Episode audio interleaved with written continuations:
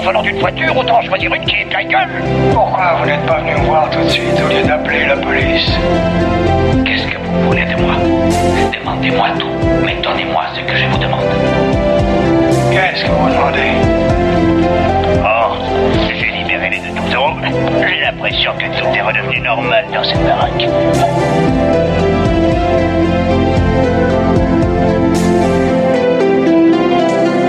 Netflixienne, Netflixien, Amazonienne, Amazonien, membre des Lucioles, Ellie, Joël, Witcher et autres Padawan, bienvenue dans l'épisode 2 des rencontres du troisième geek sur Radio Ems. C'est le premier épisode de la rentrée, donc on enregistre cette émission euh, chez moi, dans mon salon, euh, parce que les bars ferment tôt et c'est un peu compliqué de pouvoir enregistrer à l'extérieur. Mais en tout cas, voilà, on est bien euh, pour cet enregistrement entre mairie et croix de chave. Et le plus important, l'essentiel, c'est de pouvoir parler de sujets importants qui nous intéressent, de la culture pop, des séries, du cinéma et des jeux vidéo.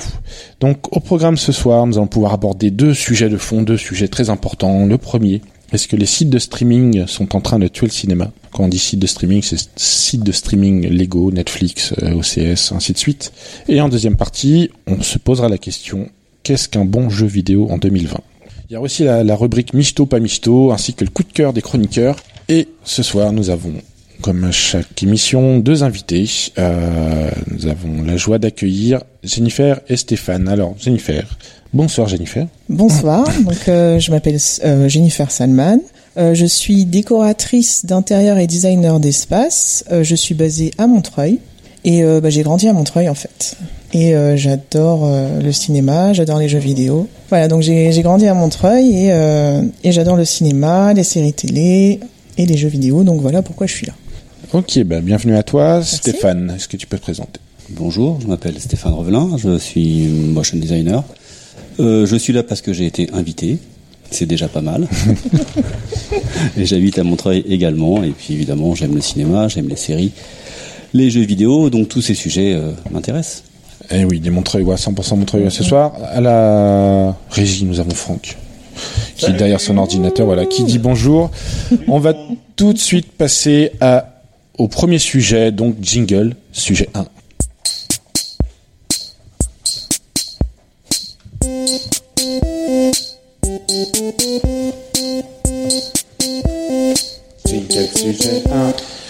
Sujet 1, ce soir, les plateformes de streaming sont-elles en train de tuer le cinéma? Hein, question importante. Euh, alors, premier, on va faire quelques rappels au début, peut-être pour rappeler euh, quelles sont les grandes euh, plateformes de streaming. Donc la première mondialement, la plus connue, c'est Netflix, qui a plus de 190 millions d'abonnés. Donc on les chiffres d'abonnés ont augmenté pendant le confinement, bien entendu. Donc ils augmentent sans arrêt leur budget, mais euh, au point de vue euh, de la bourse, euh, c'est ils sont un peu toujours un peu ric-rac, mais ils essaient de s'en sortir en faisant un peu des partenariats, voilà, qu'avec Mediapro, voilà pour le pour le foot aussi. Enfin en tout cas, c'est le, truc le plus puissant, la plateforme le plus puissant. Nous avons aussi Amazon Prime.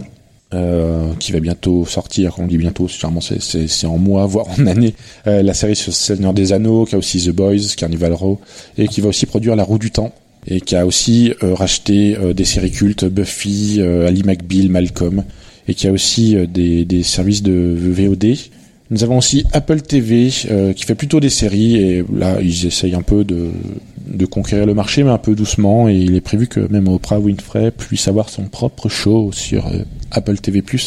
Et enfin nous avons Disney+, bien sûr, qui a commencé avec la tête de vitrine The Mandalorian.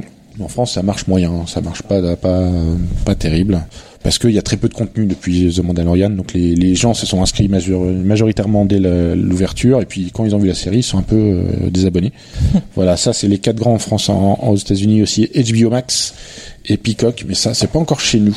Alors la question, on va pouvoir débattre sur ça. Les plateformes de streaming sont-elles en train de tuer le cinéma? Alors d'un premier, un premier jet comme ça, Jennifer, qu'est-ce que tu pourrais dire? Est-ce que tu penses que le cinéma est en danger? Euh, je pense que ça met en danger le cinéma. Après, je ne pense pas que ça va le tuer. Enfin, pour moi, ça ne tuera pas le cinéma parce que c'est une expérience à part entière en fait. On a rendez-vous avec un ami, on va sur place, on prend nos tickets. Enfin voilà, c'est il y a tout un il y a tout un cheminement avant d'arriver à la salle. On regarde le film et après le film, généralement, bah soit on va boire un verre, bah soit on en avait déjà parlé, on va boire un verre, on va au cinéma, euh, on va au cinéma, non, on sort du cinéma pour aller peut-être au restaurant et on parle du film qu'on vient de regarder. En fait, on échange autour euh, bah, des différents thèmes qui ont été abordés pendant le film. Donc ça, c'est ce qui est intéressant et c'est ce qu'on peut pas forcément retrouver quand on quand on est chez nous parce qu'on passe vite à autre chose. On va faire la vaisselle, on va faire une machine juste après notre film Netflix, par exemple. Enfin, je rigole, mais c'est voilà, c'est c'est un petit peu le quotidien. euh, voilà. Et toi, Stéphane? Alors, hum, c'est vrai qu'on peut se poser la question puisque depuis quelques années, les, budgets des séries sont en constante augmentation et on se retrouve avec des budgets qui sont similaires à des choses comme, euh, enfin, qu'on a pour des, des, des films, euh, les blockbusters qu'on peut voir au cinéma. hein. Je, pense, aux séries comme Game of Thrones qui ont des budgets absolument incroyables. Donc c'est vrai que et qui ont une expérience cinématographique et une façon de tourner qui est proche du cinéma. Donc c'est vrai qu'on peut se poser la question. Pour, pourtant, moi je rejoins un petit peu euh, Jennifer, c'est que pour moi l'expérience d'aller au cinéma, elle est un peu différente en termes d'ambiance et d'immersion. Je dis pas qu'une série c'est pas immersif, hein, mais pour moi la démarche est différente. C'est-à-dire que déjà être dans un grand devant un grand écran avec un son euh, surround, enfin etc. Le, qui, qui est pas forcément euh, accessible à tout le monde euh, quand on n'a pas du home cinéma chez soi, Mm. ça change déjà l'expérience. Et, euh, et puis c'est pas le même ressenti. Et puis être sur des formats plus courts que des, des formats où on va consommer de l'épisode à la suite, euh, 4, 5, 10 épisodes d'un coup, ou sur un format plus court d'une heure, enfin d'une heure et demie, deux heures, deux heures et demie. C'est pour moi pas la même démarche, quoi. En fait. Donc pour moi, en fait, effectivement, ça met en danger le cinéma peut-être. En tout Mm. cas, ça vient lui, enlever une partie de son public certainement, mais le, le tuer, je pense pas. Ouais, moi non plus. Moi, j'ai envie de rebondir sur un peut-être un argument un peu terre à terre, mais sur l'aspect euh, sur l'aspect purement économique. On va dire qu'en en, en ce moment, sur euh, juste pour dire un peu, rappeler les prix. Netflix, on a 12 euros par mois pour deux écrans. Amazon, on a 6 euros par mois Mm, ou gratuit quand on a Amazon Prime. Disney, c'est 6,99 et HBO, c'est 10 euros par mois. C'est- C'est-à-dire que quasiment pour le prix d'une place de cinéma, nous avons un mois euh, d'un site de streaming. Alors, on peut dire qu'en ce moment, Or, si on, on, on élude un peu la question du, du confinement, de rester à la maison, je, je, a priori, pour une, famille avec euh, deux enfants ou trois enfants, de se dire, on peut se permettre euh, de se payer un abonnement de streaming plutôt que trois places de cinéma avec les popcorn qui peuvent aller avec, et donc c'est pas le même prix. Est-ce que vous pensez que euh, le cinéma peut être mis à, mal par, par l'aspect financier? Oui, moi je pense que que oui, d'un point de vue financier, forcément, enfin les prix sont super aguicheurs pour tout ce qui est plateforme de streaming. Euh, 4,99€ pour Disney+, c'est c'est incroyable. Forcément, les parents vont être tentés de de prendre cette plateforme-là, bah juste pour leurs enfants. Ils vont pas forcément la regarder eux, mais juste pour leurs enfants. Après, euh, je pense que, en fait, ça va peut-être tuer. Euh, enfin, tuer non, mais en tout cas mettre en danger, comme on l'a dit avec Steph, euh, avec Stéphane, pardon. Steph, ça va. Steph, ça va Mettre en danger en fait euh, euh, le cinéma, euh, mais uniquement en fait les grands groupes, je dirais comme UGC ou euh, ou Pathé ou ce genre de choses, parce que eux ils proposent des abonnements en fait mensuels qui finalement euh, c'est aux alentours de je sais pas, euh, il me semble C'est 19 20, euros, 20 oui, 20 euros. euros. Euh, D'accord, on y va de manière illimitée, mais on n'a pas forcément euh, le choix de films que Netflix ou d'autres plateformes peuvent proposer. En revanche, le cinéma de quartier, lui, peut continuer à vivre parce que les places restent toujours moins chères en fait que ces grands groupes. Par exemple, le Méliès, hein, pour faire de la pub encore pour Montreuil, c'est quand même 6 euros pour l'adulte, mais c'est important de le dire parce que fait une tête. Euh, c'est c'est 6 euros pour l'adulte en fait, et c'est moins cher. Et il y a plein de, enfin, un prix réduit pour euh, voilà, en fonction de sa situation. Donc ça reste plus accessible en fait, Mm. je trouve. Mais c'est vrai que pour euh, quand on va à Paris euh, et qu'on paie euh, 12 euros la place, bon bah pour Ah, voir mm. un film et ensuite c'est fini. Ouais, je suis d'accord, mais je pense effectivement que le, le- les prix clairement sont agressifs. Hein, ça c'est sûr. Mm. Que, mais euh, encore une fois, euh, je pense qu'on va pas chercher la même chose quand on va au cinéma que quand on regarde un- une série chez soi. Mm. Premièrement, donc euh, pour moi, ça fait partie de deux démarches différentes. Donc euh, on va pas forcément comparer. Tiens, ça, enfin moi, ça me vient même pas à l'esprit en fait de comparer le prix de la place de cinéma avec euh, le prix de l'abonnement euh, parce que c'est pour moi, ce sont vraiment deux expériences et deux démarches différentes. Euh, Il y a un autre point. Euh, alors là, je, qui, qui est complètement différent, hein, mais je, parle en tant que, en tant que, que, que père, que papa d'enfant. Euh, moi, je ne veux pas euh, prendre un abonnement pour mes enfants parce que je lutte contre l'exposition euh, euh, aux écrans de façon trop, trop, Mhm. trop intense. Mm. Et donc, je pense pas que ce soit une bonne idée, en fait, d'avoir euh, un abonnement euh, pour que les enfants euh, aient trop, de, enfin, trop sollicitation, euh, trop sollicitation télévisuelle. Et donc ça, je pense que dans, dans, une, dans une société où de plus en plus de parents se, prennent conscience aussi de ça, je suis pas sûr que ça, justement ça fonctionne. L'argument du prix, du prix pour pour euh, on va dire euh, pour les enfants quoi.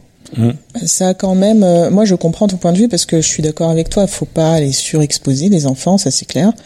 Euh, surtout avec les tablettes aujourd'hui. Enfin, c'est. euh, ils ont deux ans, ils savent déjà comment utiliser le, le téléphone mieux que nous. C'est quand même incroyable.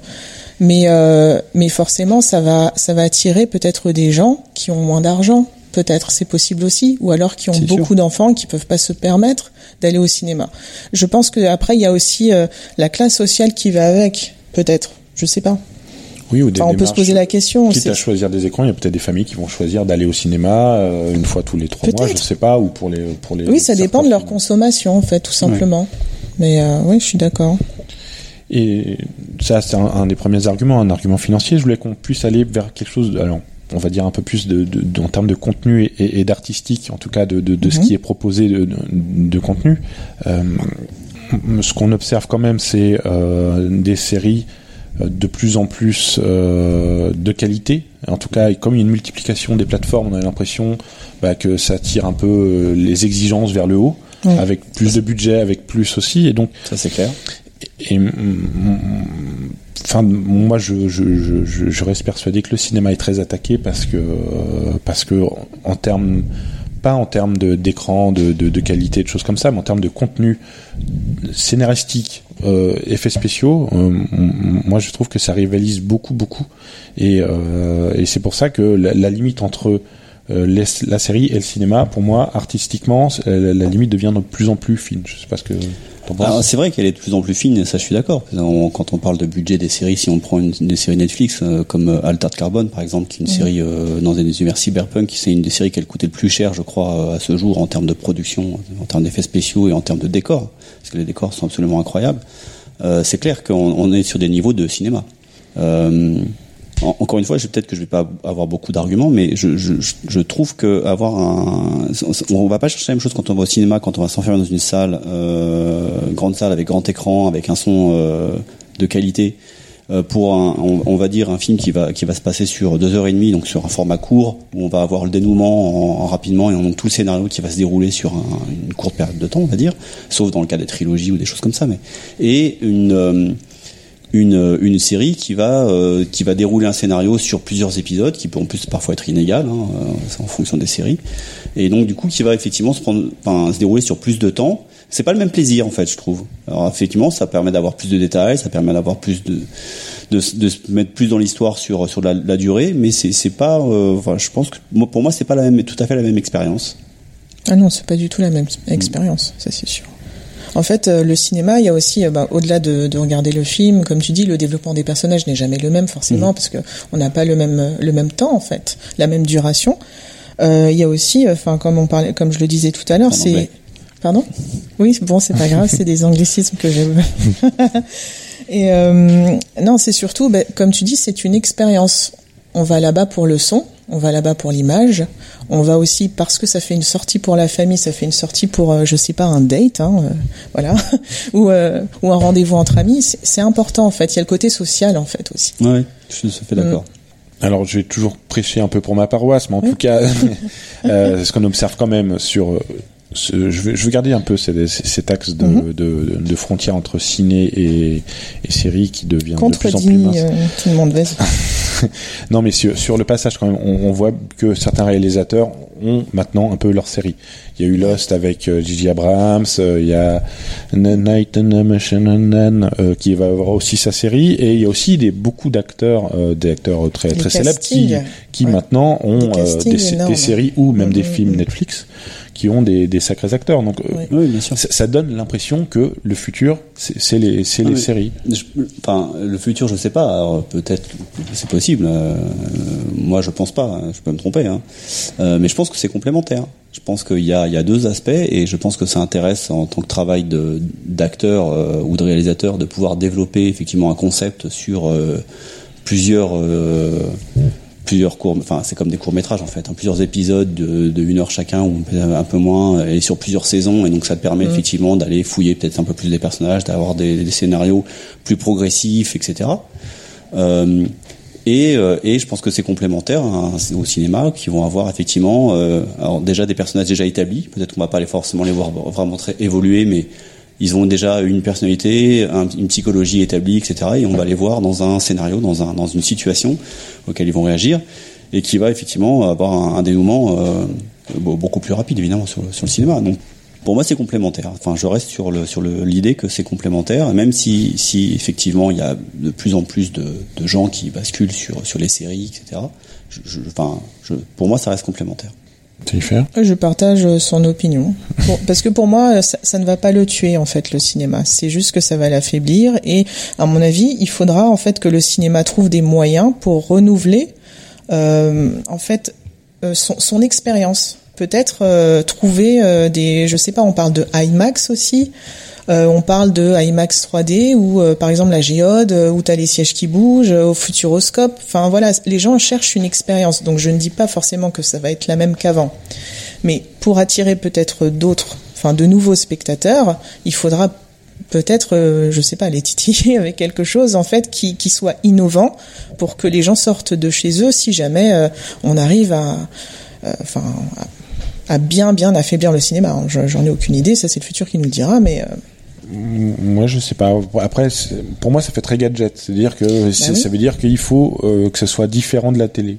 Et, et f- après, déjà, la, la 3D, moi, je suis, par exemple, la 3D, c'était le plus. C'est-à-dire que si on veut, qui est un peu plus sympa, plutôt que d'attendre que le film sorte en DVD, à la limite, c'était aller le voir en 3D. Mais moi, ça m'a jamais botté plus que Et ça. effectivement, la 3D, ça a jamais plus. Finalement, on en voit de moins en moins parce que finalement, ça a pas trop marché au je cinéma. que ça coûte cher en plus. Euh, je sais pas s'il y a vraiment une question de budget, mais euh, après, moi, j'avoue que j'adore le cinéma, mais la 3D, j'aime pas au cinéma parce que moi, ça me fait mal aux yeux. Donc, effectivement, cette expérience-là, elle est pas forcément très réussie, de, enfin, de mon point de vue. Euh, après, il y a des d'autres choses qui se développent euh, au cinéma qu'on peut voir dans certains parcs. C'est euh, ce qu'ils appellent la 4D, donc c'est la 3D. Alors après, en plus, voilà. mais après, il y a des sensations, le vent, euh, des choses qui viennent te toucher les jambes, des, enfin, des choses comme ça qui, Enfin, des, des, des- des- en fait, ils font jouer le, la, la partie tactile, en fait, la partie, la sensation du toucher, en plus du. euh, Oui, c'est la ratatouille euh, chez Disney. oui, voilà, c'est ça. Je pensais à ça. J'ai mis la 4D. euh, après, je aussi. sais pas si c'est ça l'avenir du cinéma, certainement pas. hein, je pense pas. c'est- Mais, euh, mais euh, bon, voilà. En tout cas, ce sera jamais des trucs qu'on aura à la. En, en tout cas, ce qui peut, ce qui se passer par rapport effectivement à la mise en danger, c'est d'avoir euh, du coup d'av- dans, dans- à l'avenir des, des- beaucoup plus de sélectivité dans le cinéma. C'est-à-dire qu'effectivement les films et les nanars de série Z euh, et les Philippe, je sais où tu te caches, euh, risquent de, de, de, de plus exister parce qu'il y aura plus euh, il y aura plus le budget pour ça. Oui, Bah, ça sera direct Et, DVD. et, ça sera, et ça sera et ça sera effectivement euh, plutôt des budgets qui vont être orientés sur des grosses productions où on sait qu'il y aura du public et euh, justement, euh, là, il reste quelques minutes pour ce débat, mais j'ai- pris les informations sur le box-office 2000 2019. Alors vous allez voir, je vais vous nommer les films du box-office et vous allez Mhm. voir qu'il y a un petit problème. Euh, oui. Premier, Le Roi Lion, 10 millions. Deuxième, Reine des Neiges, 7 millions. Troisièmement, Avenger, 6,9. Quatrième, en France, hein. Qu'est-ce qu'on a fait au bon Dieu? Ah, truc français. Ensuite, cinquième, Star Wars. Hmm. Ça veut dire que sur les cinq premiers, nous avons quatre films euh, appartenant à Disney. Alors, que est-ce que on pourra certainement retrouver sur Disney Plus dans quelques voilà, temps. donc Mhm. euh, c'est c'est étonnant parce qu'il y a des gens effectivement qui veulent garder le cinéma comme lieu un peu un, un peu sacré d'émotion, de, de trucs comme ça, mais en tout cas c'est ultra trusté par par Disney. Euh, D'accord. Après, euh, est-ce que est-ce que est-ce que les cinq premières places c'est représentatif de l'ensemble de l'univers du cinéma? Il n'y a pas les films de Nolan, par exemple, là dans cette notre classement. Pourtant, les films de Nolan cartonnent généralement au Oui. box-office et, et c'est il est reconnu évidemment comme un grand réalisateur avec des Bien films sûr. qui sont très intelligents, très bien très bien menés, très bien filmés. Donc, je pense que ce qui est intéressant, c'est pas juste euh, les ceux qui font le plus d'entrées, c'est aussi ceux qui font le plus parler d'eux ou qui génèrent le plus de d'émotions ou le plus de retours de la part des, des, des spectateurs. Enfin, je- Mais j'ai envie de dire pour finir, j'espère que euh, les grands réalisateurs, enfin, continueront à faire des films, mais euh, après, si je devais me positionner, peu importe que ce soit sur sur Netflix ou au cinéma, euh, un film d'un réalisateur, j'ai envie de le voir. Euh, si c'est au cinéma, tant mieux, mais euh, si vraiment euh, il, est, il est sur un Netflix ou une autre plateforme, moi ça me dérange pas. Idem pour moi en fait. Bah, euh, oui, enfin, c'est-à-dire que s'il passe à la télé, c'est sûr, ça me dérange pas de le regarder à la télé. Par contre, euh, je parlais de Nolan juste avant, je préfère aller voir Non, je Inception préfère- sur un grand écran Bien sûr. euh, que de le voir à la télé, quoi, clairement. On va dire les, réalisa- les réalisateurs, pardon, coup de cœur. Bah, t'as envie de les voir au cinéma, Ouais, t'as envie de sûr. l'avoir dans la salle avec le son, avec l'image, etc. Ça c'est sûr.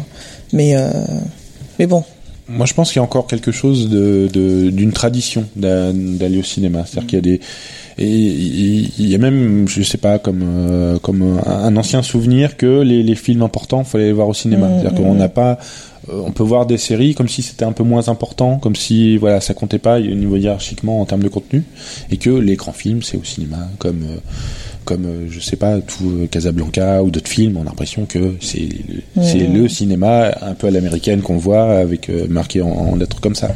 Et ça reste encore euh, assez culturel heureusement.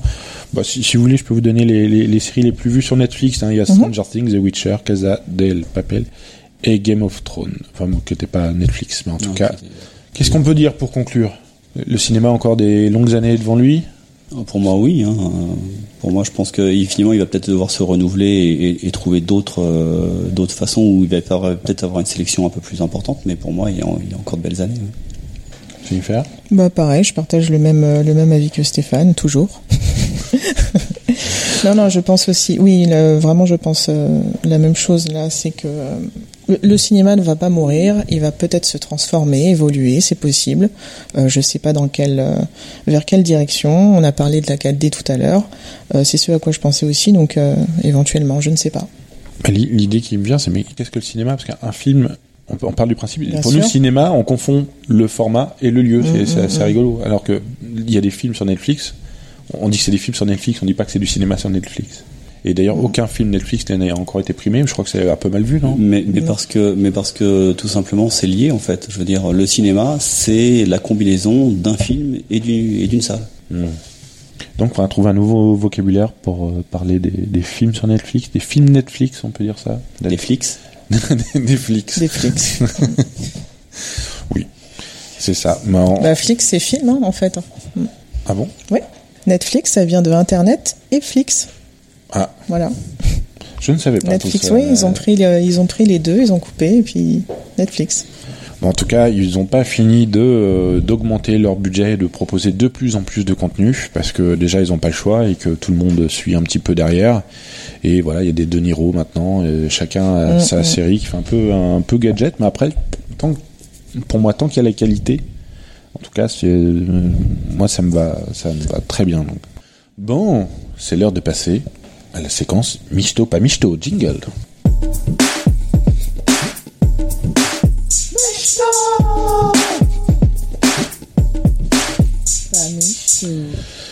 pas Micho, je vous... euh, Micho pas Michto. Euh, alors, je vous donne des informations. Vous me dites euh, Michto ou pas Michto, si ça vous intéresse et vous intéresse pas. Alors, pour les auditeurs euh, euh, qui nous écoutent, les chroniqueurs ne sont pas au courant de ce que je vais dire. Non du tout. Bah, c'est- sinon c'est pas drôle. Attention, euh, la loose continue. Euh, Wes et Benioff, les deux showrunners de Game of Thrones, ils préparent une nouvelle série adaptée d'une série de romans appelée Le problème à trois corps. Mais il y a une polémique aux États-Unis parce que euh, euh, ce sont des romans d'un auteur chinois et cet auteur chinois soutient l'incarcération des Ouïghours. Donc il y a des aux États-Unis, euh, il y a des sénateurs qui disent mais euh, vous pouvez pas faire cette, adaptation parce que vous soutenez un petit peu le régime chinois. Alors selon vous, ils ont raison ou pas de, de, de non, faut pas soutenir, faut pas soutenir. Et Je sais pas de quoi on parle là, mais ça, ça a l'air pas michto comme ça. Ça, C'est Ouais, pas non, Michto. c'est- vrai, c'est pas michto. Et, euh, et sa- sachant que déjà ils ont fini sur une mauvaise note, alors revenir comme ça. C'est pour ça que j'ai dit la loose continue. Oui, oui, bah c'est la loose continue. Là, La loose continue pour Pas michto. Benioff. Pas Michto. Euh, Michto, pas Michto, le réalisateur Tony Kay, c'est lui qui a fait le, le film American History X. Il veut faire un autre film qui s'appelle American Story Y, basé sur une autre rédemption. Est-ce que vous avez aimé, est-ce que vous avez Ah aimé oui. ce film American History X? Ce film était énorme. Génial. Ouais, ouais. Mm, mm. C'est un très très bon film. Ouais. Ah Alors. bah je j'ai hâte. C'est un peu sur la rédemption. Alors peut-être que c'est en lien avec, euh, je sais pas, aux États-Unis, le- les suprémacistes blancs. Je sais pas. C'est peut-être quelque chose comme ça. J'en avais pas entendu parler, Bon, mais euh, michto. Michto. Michto. ouais. Alors, pour HBO, il y a une série spin-off de Justice League qui se prépare avec John Cena dans le rôle de Peacemaker. Vous connaissez John Cena? C'est un catcheur. Mhm. Alors, euh, Justice League, ça vous parle? Vous aimez Oui, ça? ça me parle, mais euh, moi je suis plus chose. Marvel que DC. hein, Ah, désolé. Mais qui est pour DC Oui, si vous entendez, c'est, notre chat qui est là. Ouais, c'est le chat. Euh, non, pas Michto, on s'en, fout de Justice League Bah, je pense qu'il y a Moi, des pas fans, michto. mais, moi. euh, Mais, Pas michto. par contre, il faudrait donner à manger au chat, par contre. Il a mangé le chat. mais euh, non, non, moi je, pff, enfin, moi je suis pas fan de Justice League, donc euh, non, pas michto, mais Non, mais en tout cas, HBO, si HBO veut faire quelque chose, ça veut dire qu'ils ont mis les moyens et qu'ils pensent que ça va marcher, en tout cas. Euh, Misto pas Misto, le film Black Widow de Marvel, euh, il est reporté en 2021 à cause du Covid. Oh là, c'est, c'est grave ou c'est pas grave c'est pas très grave. C'est pas très grave. C'est pas très grave, ouais. Ça sera michto quand même quand il sortira. Ah bon? Tu, tu veux regarder, toi Ouais, Black moi. Ouais, bah et tout. Une nana euh, en, en costume blanc noir euh, qui fait des acrobaties. Ça y est. Non, non, je déconne. Non, non. euh, moi, j'aime bien Marvel de manière générale. C'est un personnage d'Avengers. J'aime bien la série Avengers. Donc oui, je regarderai. Misto. Euh, l'agence Misto pas Misto, l'agence fédérale américaine précise qu'il ne faut pas utiliser les masques d'Halloween à la place des masques en tissu. Savent que c'est. Est-ce que c'est Misto ou pas? Parce que je pense que les gens s'attendaient peut-être à ne pas porter de masque. Bah, je pense que c'est michto de le préciser pour les ricains. euh, Ah oui. c'est important Je- de le faire. Je sais pas si c'est michto ou pas michto. J'en ai aucune idée. Par contre, c'est drôle. Euh, Misto pas Misto, c'est des Red Project, ce qu'on fait The, The Witcher. Ils ont dit que l'histoire principale de Cyberpunk, donc le, le jeu qui va bientôt sortir, il sera plus court que celui, enfin plus court que le jeu The Witcher 3, car les joueurs ne finissent pas le jeu car il est trop long. Non, c'est pas vrai. Il y en a qui le font trois fois. Moi, je l'ai fait trois. j'y ai joué trois fois The Witcher. Et vous comprenez ça, cette démarche? Alors euh, oui, je comprends. Alors pas michto parce que moi j'aime bien quand le- le- les, Ouais. les jeux sont longs, quand ils sont bien et quand ils sont immersifs. Par contre, effectivement, je comprends parce que Witcher c'est vrai que c'était très long et à un moment donné, euh, moi je me suis demandé si j'allais aller réussir à arriver au bout quoi. Hmm. Donc pour les gens qui ont moins de temps pour jouer et qui, je sais pas, qui ont une vie vie de famille, etc. euh, c'est peut-être plus compliqué ouais, Mm. d'avoir un jeu très long. Bon, toi, Jennifer, tu dis pas Bah, Misto. Moi, pas et- michto. J'aime bien quand, quand l'intrigue euh, dure plus longtemps, forcément. Ça nous, fait- enfin, ça fait vivre, on va dire, le jeu plus longtemps. Et euh, surtout quand c'est immersif. euh, voilà. on va on- parler après des bons jeux vidéo. Oui, je sais, je vais en parler aussi. Euh, Misto pas Misto, découverte d'un gaz provenant potentiellement d'organismes vivants sur Vénus. Donc peut-être qu'il y a de la vie sur Vénus parce qu'il y aura un gaz. Est-ce C'est que c'est Misto Misto ou c'est pas Misto? C'est michto. Ouais, michto. Je sais pas pourquoi, mais c'est michto. Non, tu trouves ça bien Ça a l'air que- cool, ouais. Bon, ça, change de marque. Sauf si l'organisme en question vient de nous envahir, mais Ouais, mais je crois Ah, ça je sera pas moins- prévu. ça sera moins misto. Ouais, ça sera moins Misto. Mais- Bah, on, on, on sait jamais. on sait jamais. Euh, Misto pas Misto, Will Smith a annoncé deux nouvelles saisons du Prince de Bel Air, mais un côté plus dramatique. Michto. Misto, Euh, pas michto.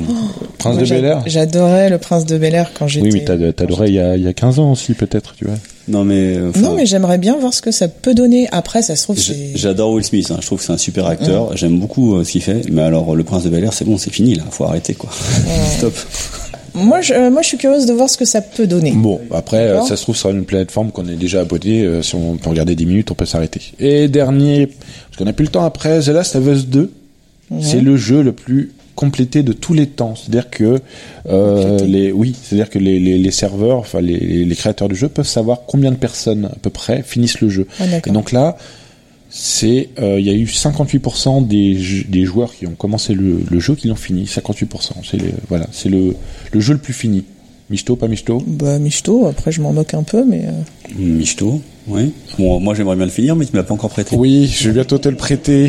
Euh, pour savoir, pour savoir, c'est le jeu le plus, enfin, bon, j'ai vu ça, c'est le le plus le plus complété de tous les temps. En deuxième, c'est Final Fantasy VII à 53%, God of War 51%, Death Stranding a été fini à 29%, et Red Dead Redemption 2 qui est ultra long, ultra long, ultra, ça avance pas parce qu'on est en cheval, il est à 28,6% des joueurs qui l'ont fini. Donc, voilà, on peut dire que non, eh ben, c'est pas parce qu'un jeu est long forcément que les, les, les, les- les joueurs vont le finir et ils vont aller jusqu'au bout.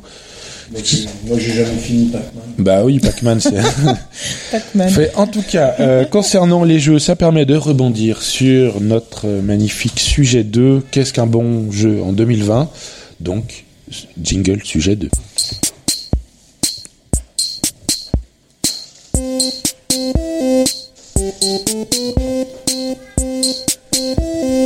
Jingle sujet 2. Euh, sujet 2, qu'est-ce qu'un bon jeu vidéo en 2020 Alors, quelques rappels déjà sur, euh, sur quelques chiffres, hein. Euh, bien sûr, euh, histoire des- des- c'est super passionnant, mais quand même ça permet de resituer un peu les choses. Le jeu vidéo en France en 2019, c'est 4,8 milliards d'euros. Alors, il y a 61% des Français qui joueraient aux jeux vidéo. C'est des statistiques 2019. C'est pas mal. C'est pas mal, 71%. L'âge moyen des, des, des joueurs est de 40 ans. Et euh, il y a 52%, ce sont des hommes, et 48%, ce sont des femmes. Il y a un enfant sur deux, selon les statistiques, qui joue tous les jours aux jeux vidéo, et un adulte sur trois qui joue tous les jours. Parmi les profils des joueurs, il y a surtout 48% de joueurs console, 15% de joueurs PC et 37% de joueurs mobiles. Donc il y a une majorité de gens qui jouent sur des mobiles. Enfin, pas une majorité, puisqu'il y a la, mo- la moitié, c'est plutôt la console, et les 37% qui est pas négligeable, c'est surtout les mobiles. Petit rappel sur les ventes de jeux en 2019. Le jeu le plus vendu, FIFA 20. En deuxième, c'est Call of Duty Modern Warfare. En trois, le Mario Kart. En 4, c'est un autre Mario, je pense que c'est un autre Mario, plutôt plateforme. En 5, Luigi's Mansion. En 6, Pokémon épée. Et en septième, c'est Mario Party. On voit qu'il y a une suprématie des, de- jeux Nintendo. Et l'année d'avant, 2018, donc euh, c'était FIFA. Call of Duty, il y, il avait aussi Mario Kart et Red Dead Redemption. En tout cas, voilà, c'est les jeux qui trustent à peu près tout le temps euh, les charts. Alors, je vous pose la question. En 2020, qu'attendez-vous d'un bon jeu vidéo? Enfin, qu'attendez-vous d'un jeu vidéo, Jennifer? Euh, pour moi, un bon jeu en fait euh, vidéo en 2020, il doit, poser- il, il doit posséder pardon, plusieurs choses euh, qui sont primordiales selon moi. Donc un univers immersif, on en parlait tout à l'heure, qui nous transporte vraiment tout au long de l'aventure. Euh, exemple, bah, The Witcher, forcément, mon jeu préféré. Euh, ensuite, un bon scénario, parce qu'aujourd'hui, en fait, euh, les intrigues de certains jeux rivalisent avec celles du cinéma. Donc je pense aussi, par exemple, au jeu Beyond Two Souls, Detroit Becoming Human, dont les scénarios sont juste géniaux. Un beau graphisme aussi, faut que ça aille avec l'air du temps. Faut que ce soit riche. Des personnages consistants avec un développement cohérent. Ça, c'est vraiment important aussi. Parce que, par exemple, dans Assassin's Creed Odyssey, euh, le personnage principal, euh, selon ce que tu choisis en fait dans les quêtes, euh, il peut être complètement incohérent. Ce qui rend en fait finalement certaines scènes assez ridicules. On peut dire par exemple oui et puis plus loin un peu non. Donc ça c'est vraiment dommage parce que ça. Toi, Stéphane? Euh, bah, en ce qui, bah, je, rejoins, euh, je vais rejoindre Jennifer, mais alors c'est assez marrant de voir déjà euh, juste en, en préambule euh, la liste des, meilleurs jeux, enfin des, meilleures ventes de jeux, puisque après c'est une question de sensibilité de, joueurs, mais c'est moi c'est pas du tout mon univers. moi pour moi un jeu vidéo, je, je suis pas du tout sur l'univers Nintendo très cartoon, très très gentil.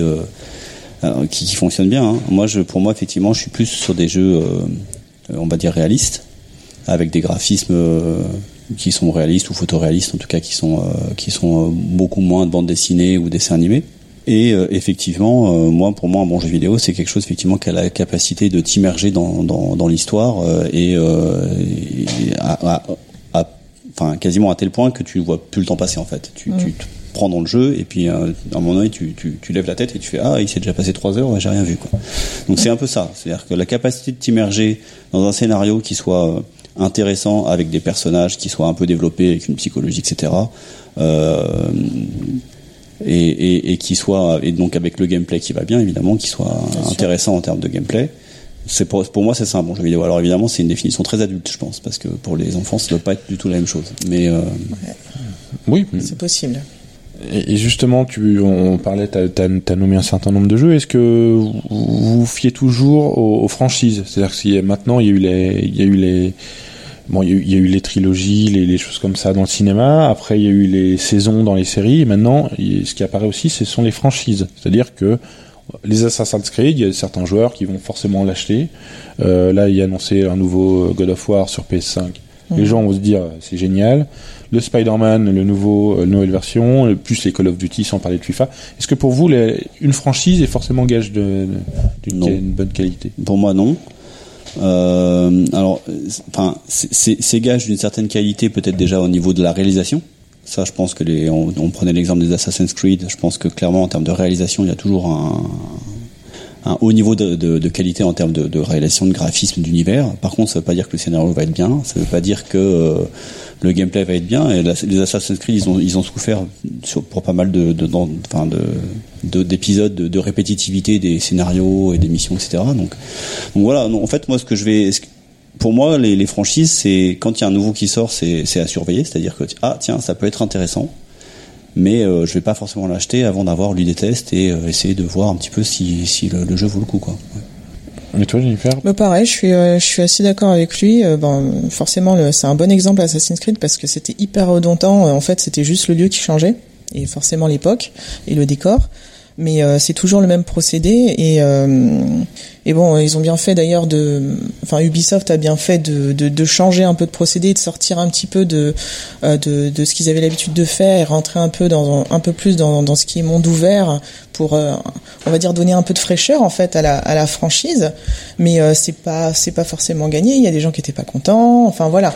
Mais euh, moi j'étais contente quand même. C'était c- c'était mieux. Mais euh, par rapport euh, aux franchises est-ce qu'on les attend? Bah oui effectivement c'est à surveiller. On les attend quand même. Si la si le, le premier volet était génial bah on attend forcément le deuxième c'est comme un film c'est comme une série une saison qui était super bonne on a envie de voir la deuxième Oui, c'est vrai. mais après, est-ce que ça, c'est, est-ce que ça va être aussi bon? C'est- ça qui est dur à, à réaliser en fait. C'est en termes de scénario, est-ce que ça va être aussi bon? Tout à fait, ouais. Ça, c'est effectivement. Enfin, moi, je pense que ça génère des attentes, ça c'est clair. Mm. Ça génère des attentes assez fortes, d'ailleurs, même peut-être même plus fortes que que pour un jeu qui était. là, Enfin, Assassin's Creed, maintenant, ça commence à être une franchise connue, mais on parlait de God of War.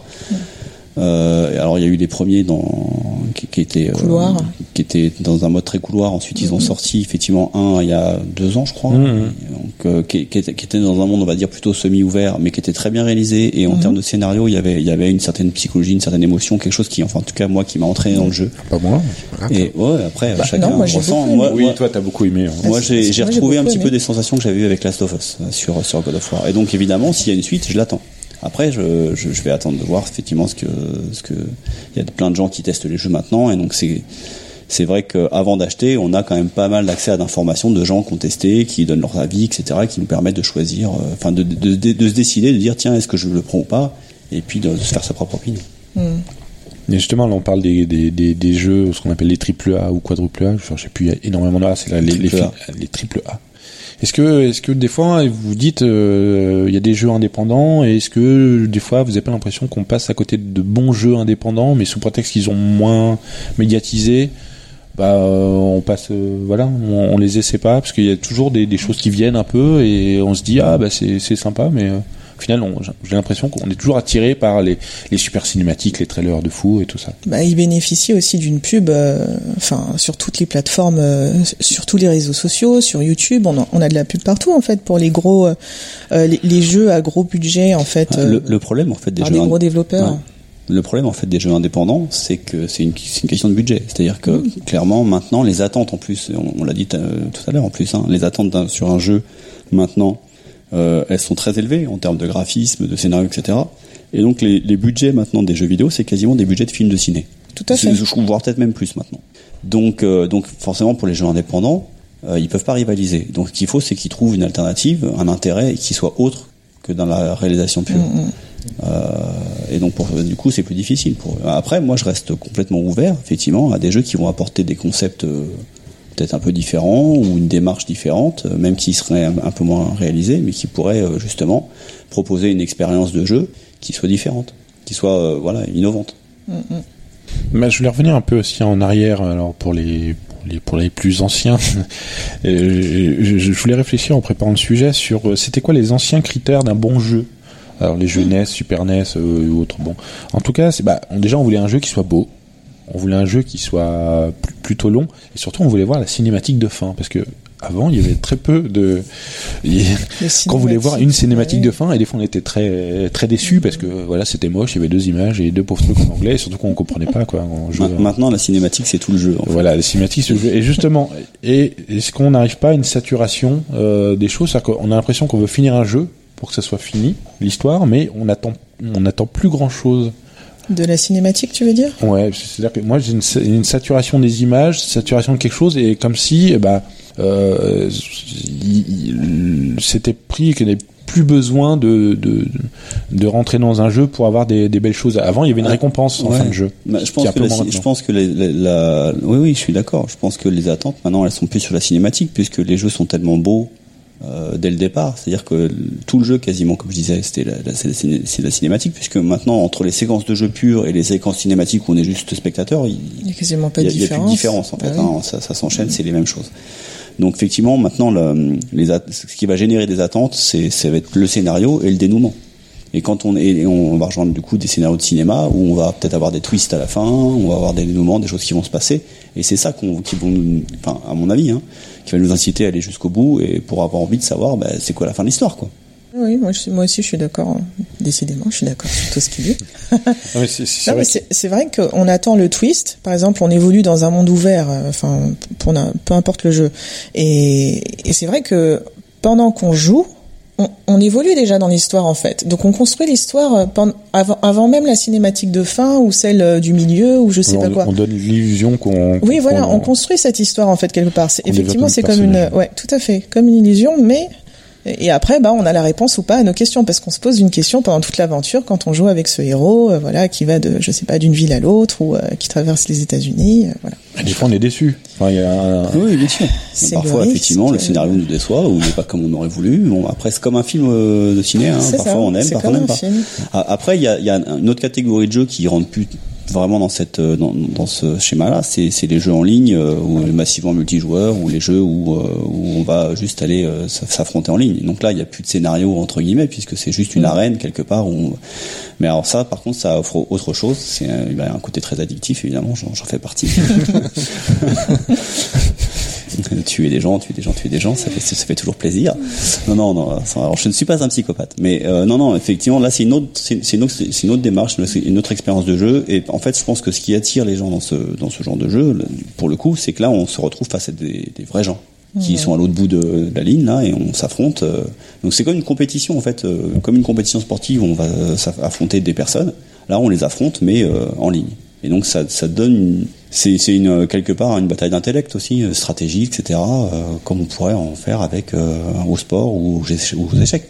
Oui, bah justement, le, fait qu'il y ait un peu moins d'IA en face des vrais gens, ça relance, ça, relance le jeu et effectivement euh, une, envie d'en découdre un petit peu. Et juste pour rebondir sur les autres, je voulais qu'on parle de l'influence des réseaux sociaux, euh, notamment du euh, du plus grand, enfin peut-être le, le plus consulté des, des sites euh, sur les jeux vidéo, le jeuxvideo.com. Mhm. Euh, par exemple, quand je vais acheter un jeu, je vais voir les notes des joueurs. Je vais plus voir Ouais. les notes des, des testeurs, je vais voir les notes des joueurs.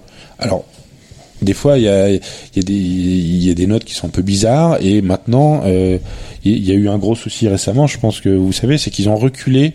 Euh, ils prennent plus en compte les, les, les notes avant une certaine date. C'est-à-dire qu'avant, le jeu sortait, déjà des gens mettaient du 0 ou mettaient des 20 et en disant ce jeu est nul, ce jeu est nul, et ce qui fait que il- Pour ça- voilà pour pour descendre le jeu. Et euh, si vous regardez sur la plupart des jeux euh, maintenant, c'est que vous regardez des gens qui qui vont dire je mets 20, mais j'aurais mis 16 pour contrebalancer les notes.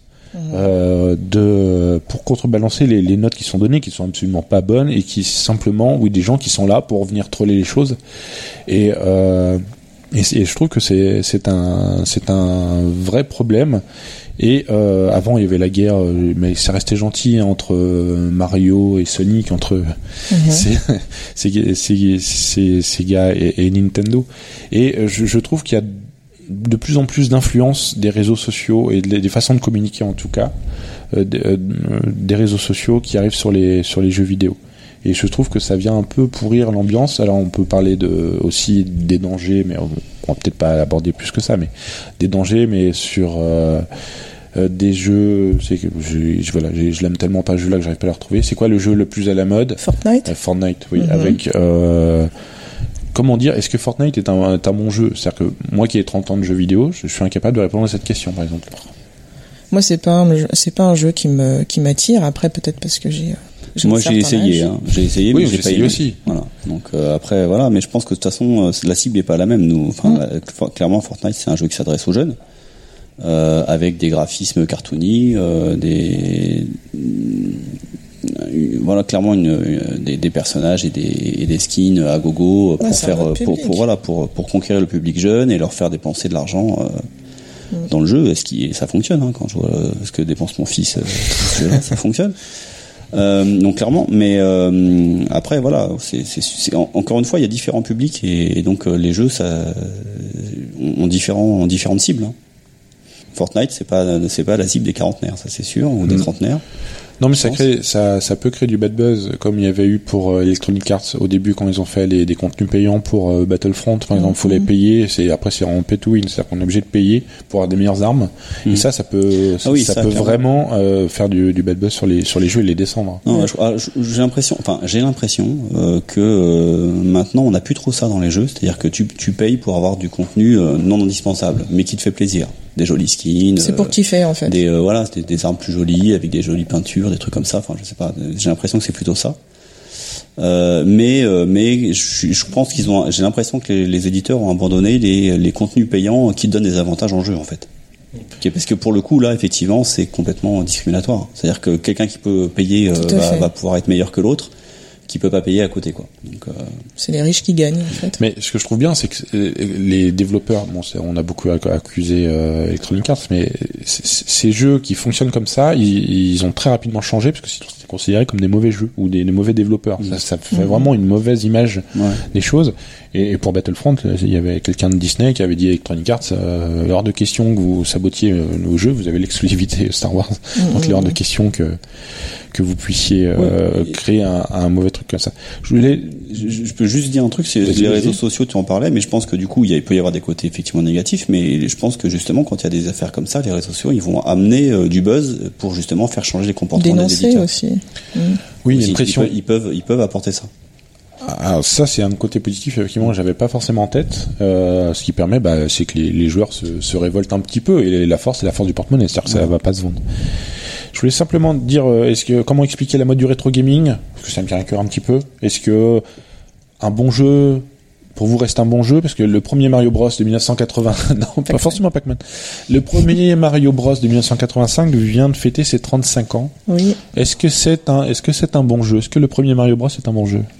Alors moi j'avais joué à Super Mario la première fois sur euh, bah, sur Nintendo, mais c'était chez des amis. Moi je suis pas Nintendo du tout, donc euh, c'est pas que je n'aime pas le enfin l'ambiance, l'univers, mais c'est juste que je n'ai pas grandi avec en fait. Donc c'est- non mais c'est difficile euh, de. Est-ce que c'est un bon jeu? Est-ce que tu pourrais dire que c'est un bon Bah, jeu? je pense que c'est quand même un bon jeu. Comme les, comme les films que vrai pas, que- mais qui sont des bons films. Non, non, c'est pas ça. C'est juste que moi, je n'ai pas euh, cet aspect en fait euh, euh, affectif avec le personnage et avec cet univers-là. C'est que je peux bien m'amuser avec mes neveux là quand on y joue, mais autrement, euh, voilà. Mais je trouve ça génial qu'ils qu'ils fêtent leurs 35 ans et que pour le coup, ils ont fait plein de euh, plein de de cadeaux en fait pour les Oui, fans ils ont là. fait- Et ils ont créé plein de choses. Je, je sais pas si je peux répondre à cette question. Est-ce que c'est un bon jeu? Euh, Moi, j'y ai pas joué parce que j'aimais pas? Mais euh, Je sais pas, il y a d'autres trucs. euh, Mais, mais, mais je pense qu'à l'époque où c'est sorti, il y a 30 ans, c'était quand même euh, assez révolutionnaire, je pense. À l'époque, c'était quelque, c'était du jamais vu. Donc, euh, si on replace le truc dans leur contexte, c'était certainement un bon jeu.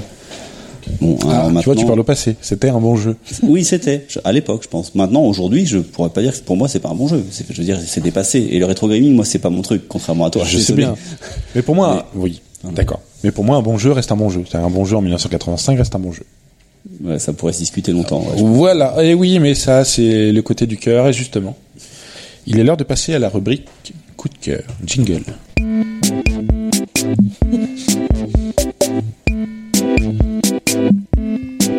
Coup de cœur.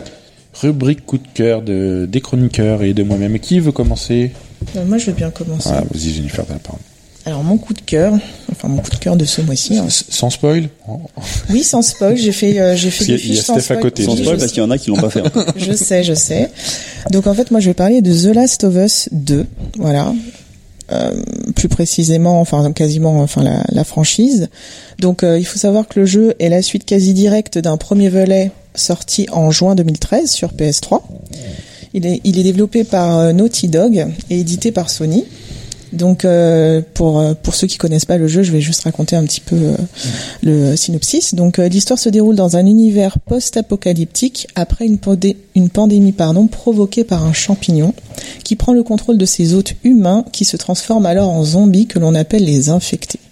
On suit l'aventure de deux personnages, Joël, un homme d'une quarantaine d'années et une Ellie et une adolescence par, adolescente pardon qui s'appelle Ellie et qui doivent ensemble survivre alors qu'ils traversent les États-Unis en ruine. Donc dans le deuxième chapitre, euh, on est cinq ans après le premier volet et euh, qui est sorti en fait. euh, donc euh, ce, ce deuxième volet pardon est sorti en juin dernier.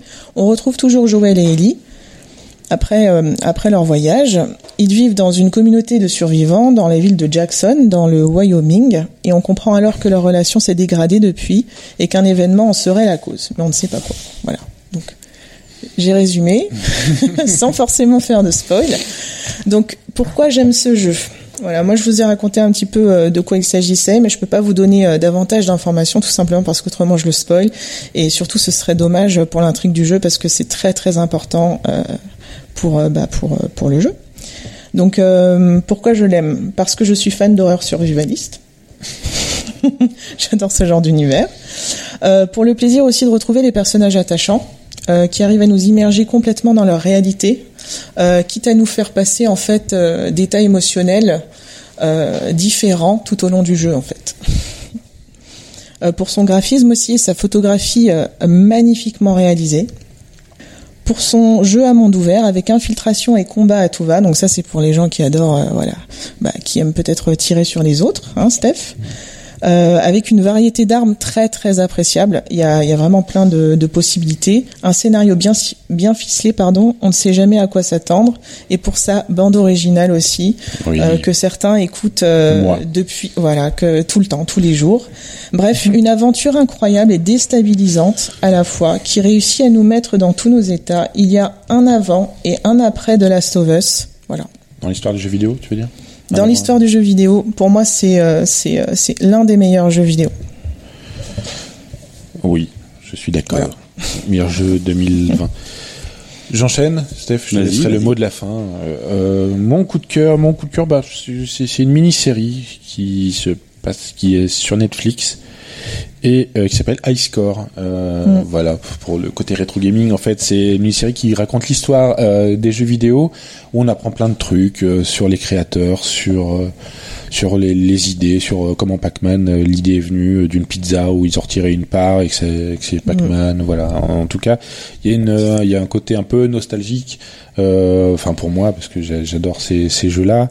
Et surtout, ce qui est, ce qui je trouve, ce qui manque maintenant par rapport aux, aux jeux vidéo avant, c'est que maintenant il y a des grosses équipes. Forcément, ça bosse à 50, ça bosse à 100. Et sauf que avant, il y avait vraiment des concepteurs et euh, ça partait vraiment d'une volonté. Comme les, au niveau technique, c'était assez limité. Ça, il y avait quand même un défi et il y avait une recherche d'originalité dans dans dans tout ce qui va être euh, graphique, mise en place et comme ça. Et ça partait de l'idée de quelqu'un, comme si quelqu'un avait une idée et qu'il arrivait à eh bien, mais qui devait faire un jeu vidéo avec, et donc il y a quelque chose qui venait directement, j'ai l'impression, du concepteur. Voilà, donc c'est une série qui est sortie le 20 août, qui est dispo sur Netflix. C'est rigolo, instructif et accessible, même à ceux qui aiment pas les jeux vidéo. Steph, t'as la parole, parce que le temps passe. Ok, alors euh, très bien. Moi, je vais parler de street art. Euh, parce que j'adore le street art, il y a des d'énormes artistes euh, en ce moment, euh, alors depuis longtemps, mais euh, les derniers temps. Alors le problème, c'est que j'arrive jamais à retenir leur nom. J'adore leurs œuvres, mais j'ai beaucoup de mal à retenir leur nom. Donc là, je vais parler d'un en particulier dont je rappelle le nom, c'est Bank- Banksy. Euh, Banksy qui est très connu parce qu'il fait des œuvres principalement noir et blanc euh, au pochoir, euh, qui sont assez contestataires.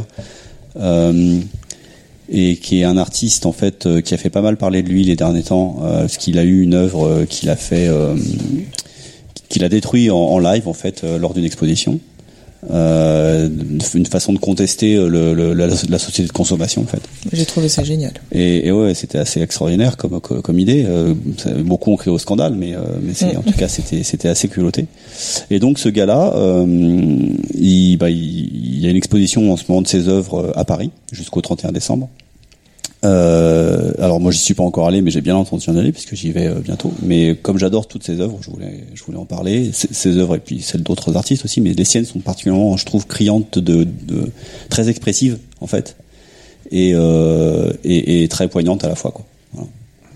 Très bien, message reçu. Merci euh, pour ces avis tranchés, on va dire. Il va me rester le, le temps de vous remercier. Bah, merci à toi de nous avoir invités. Merci beaucoup. ainsi que euh, Franck à la technique. Alors, pour ceux qui veulent nous suivre, nous, il y a une page euh, Facebook qui s'appelle Les Rencontres du Troisième Geek. Où vous pouvez retrouver les liens sur euh, sur le podcast. Euh, vous pouvez nous laisser des messages, commenter un peu les choses. On pourrait mettre quelques photos, quelques contenus euh, en plus, un peu visuels pour vous montrer un peu comment comment ça se passe, sachant que ça reste une une émission qu'on qu'on a plaisir à, à faire avec les moyens dont on dispose. Et en tout cas, euh, on espère que ça va plaire à, à, beaucoup de personnes, tous les fans de, de séries qu'on peut avoir, les gens avec qui on discute à la machine à café, euh, au boulot. euh, T'as pas vu cette série euh, Elle est vachement bien, mais non, c'est nul, j'ai pas regardé. Et que le classique, j'ai j'ai tenu, j'ai tenu deux épisodes et j'ai- et j'ai fini. En, en tout cas, vous pouvez retrouver cette émission tous les mardis à 22h euh, sur Radio euh, Radio EMS. Ah, J'arrive jamais à le dire. Euh, voilà, et on va essayer de faire une, une émission par mois de- et chaque fois d'apporter euh, euh, des débats, des, des, des découvertes aussi, parce que l'intérêt c'est de pouvoir un peu de débattre sur les sujets, mais aussi parler de ceux qu'on aime. Tout ça, il me reste à vous saluer. Jennifer, Merci beaucoup. Merci et, au Stéphane et à bientôt et euh, n'hésitez pas à commenter sur les réseaux sociaux et euh, sur la page aussi de Radiums et écoutez aussi les autres podcasts des autres émissions. À bientôt.